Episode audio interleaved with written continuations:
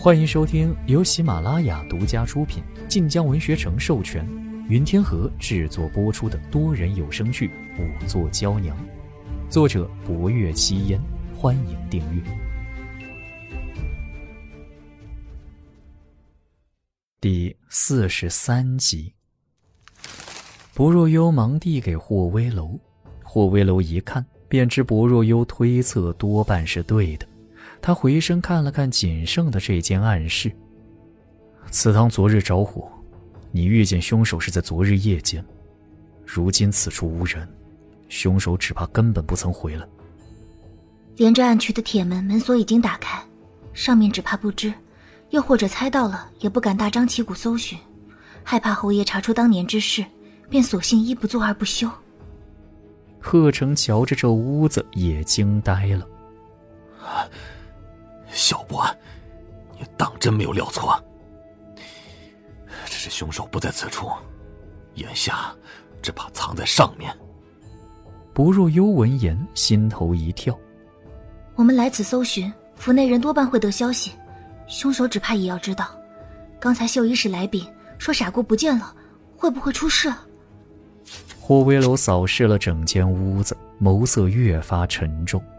不若幽站在他身侧，也觉得浑身一阵阵发凉。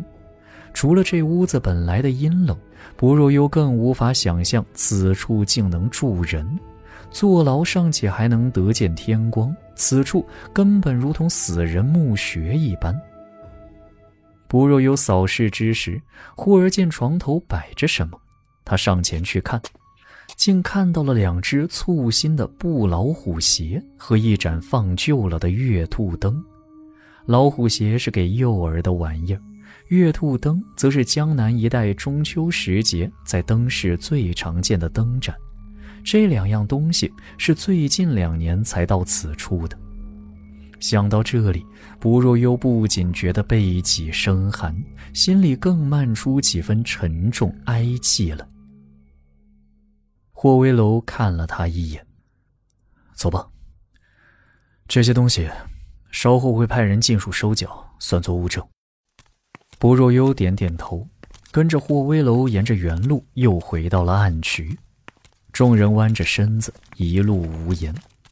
来时不若幽还有心寻找线索，往回走时却抿着唇，一个字都说不出来。渠道低矮。出来时只觉弯着身子很是不便，可这一来一去已过了一盏茶的功夫，行动不便已经不算什么，无边无际的黑暗冰冷方才是最压抑、最令人绝望的。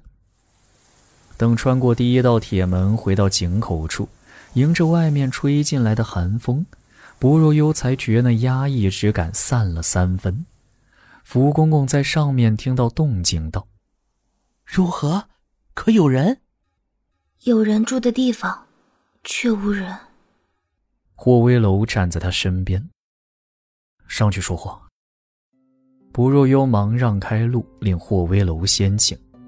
霍威楼看他一眼，利落的一跃而上。这漏斗式的坑并未挖到最底下，仍有半人高的台子需要不若幽爬上去。他正有些发愁，霍威楼自上而下伸出手来，他未言语，一双凤眸居高临下睨着他，意思分明。霍威楼手上火把已交给了其他绣衣使，而此刻暗渠之外，夜色已沉沉落下。福公公站在最上面，只听见说话之声，看不见人。贺成在他身后猫着腰直喘气，其他绣衣使还堵在暗渠之中。薄若幽知道自己必须快些上去，让出地方来，却没想到霍威楼会拉他。周遭光线昏暗，在谁也看不见的地方，霍威楼朝他伸出了手。他犹豫一瞬，将手递给了霍威楼。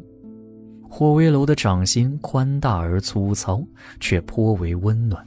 他一把握住他的手，在他还未反应过来的时候，一把将他拉起，另一只手将他腰侧一托，几乎是将他整个人拎出了井底。不若有反应过来之时，他已站在了霍威楼身边。他惊魂未定的后退一步。多谢侯爷。霍威楼放开他，忽而道：“这次又要如何报答本侯？”光仍是暗的，他语带着居高临下之感，话音却颇为低沉悦耳。不若幽被他此言问得背脊发僵，待抬眸看他之时，霍威楼却已转身往上走。他知霍威楼是在揶揄他早晨的话。抿了抿唇，跟着往上爬去。福公公等了良久，见霍威楼上来，忙迎过来。底下当真藏人了？霍威楼颔首，又问：“嗯，还是没找到傻姑。”福公公点头：“嗯，没找到。”不若幽走上来时，恰好听见此语，他眉头皱得更紧。心底不安已越发浓烈，正要开口，一个绣衣使从林外而来。侯爷，傻姑未曾寻到。不仅如此，府里下人刚才来报说，侯府大小姐也不见了。一听此话，不若幽和霍威楼神色皆是一变。郑云霓不见了。绣衣使点头，又回身看向梅林边。霍威楼抬眸看去。果然看到一个侍婢焦急地站在外面，叫郑文安和郑文荣来。绣衣使奉命而去。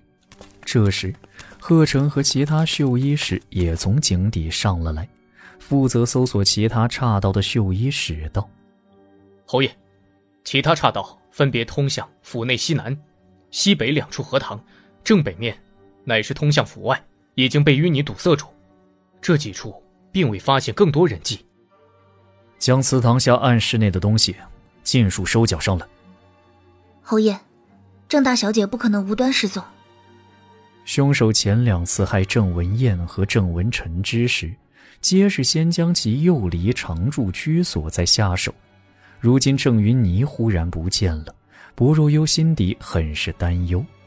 然而霍威楼眉眼间却是一片泰然。他吩咐几个绣衣使在此留守，带着其他人朝梅林外走来。郑云霓身边的侍婢名叫华义，见霍威楼带着人大步而来，当即跪倒在地，拜见侯爷。霍威楼居高临下的望着他。郑云霓是何时不见的？华义快要哭了，红着眼睛道：“就在两个时辰之前。”大小姐说要自己出门走走，不许奴婢们跟随，奴婢们便留在了院子里。后来天黑了，大小姐都未回来，奴婢们才出来寻。可谁知出门一问，沿路负责守卫的衙差大哥，他们却说都没见到大小姐。大小姐出了院子没多久便失踪了。花衣抹了一把眼泪，望着这四周黑洞洞的林子，眼底惊惧一片。他离开之前可有异常？华义摇头，什么异常。华义虽然嘴上这样说，可眸子却垂了下去。霍威楼语声一寒：“如今凶手藏在府内，你家大小姐极有可能遇险。